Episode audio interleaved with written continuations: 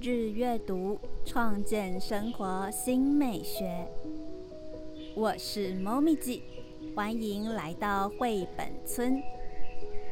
今天的节目是共读大补贴首章，内容为共读观念与方法，提供爸爸妈妈或是陪伴者们基本共读方式。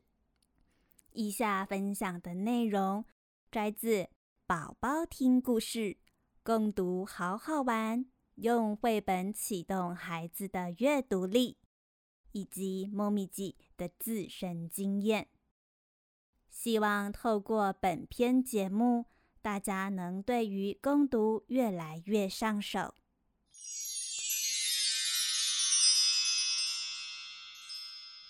为什么要共读？播放有声书的内容不就好了吗？确实，在忙碌的生活步调下，有声书籍是可以为自己争取到更多时间处理代办事项。不过，每天花个五到十分钟与孩子共读，不仅能培养正向亲子关系，也能增进孩子的语言能力。接下来，猫咪记将为您详细说明。在婴儿时期，我们开始提供孩子丰富的语言经验，不仅帮助语言学习，也进一步增进孩子的语言能力与精熟度。多数人出生就具备语音知觉能力。透过后天丰富的语言输入，在两者的交互作用下，孩子就渐渐的能习得特定语言模式。也就是老人家常说，有妮娜潘小孩伴，年龄相近的小孩，学习各方面都能进步快速。刚才有提到。提供孩子丰富的语言经验，这丰富的方式可以是透过一来一往的互动问答。举例来说，问孩子书中角色在哪里？那是什么物品？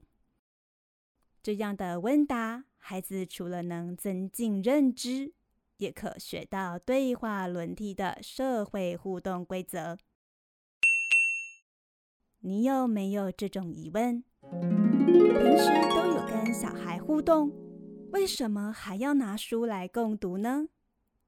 其实书面语言比日常口语更加丰富，而词汇也使用的严谨。像是平常我们端汤，我们常用“这汤很烫，危险，离远一点”，很少会用。这是一锅冒着蒸汽，是锅刚煮好的汤，洒出来会烫伤皮肤。你还笑，要离远一点。透过书，我们可以用图画来指引孩子认识状况。共读除了能丰富词汇量，还能促进读写能力的萌发与养成。印刷题的觉察。音韵、叙述能力及阅读动机。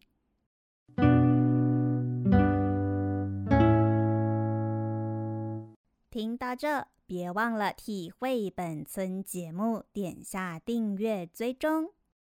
另外，猫咪记也为绘本村创立专属的网站及 Instagram。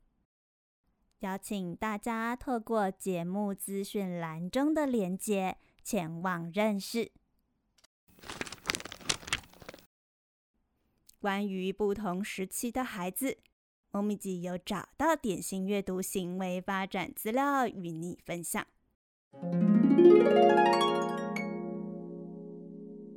在此先提醒大家，婴幼儿的发展是一种连续历程。会存在着个别差异。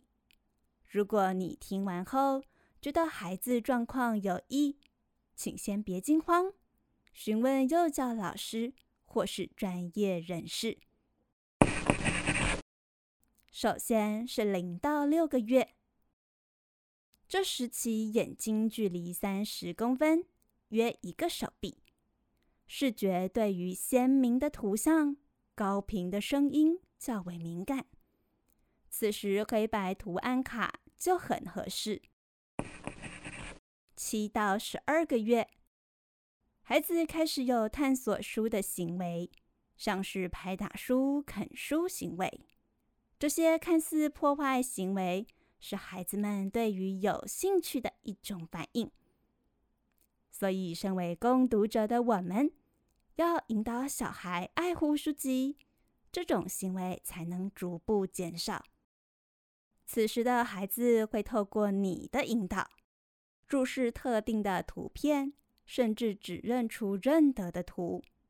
挑选书籍可以选布书。塑胶书或是硬页书。当来到一岁到一岁半，是孩子能站立自行探索世界，因此要把握愿意听书的片刻。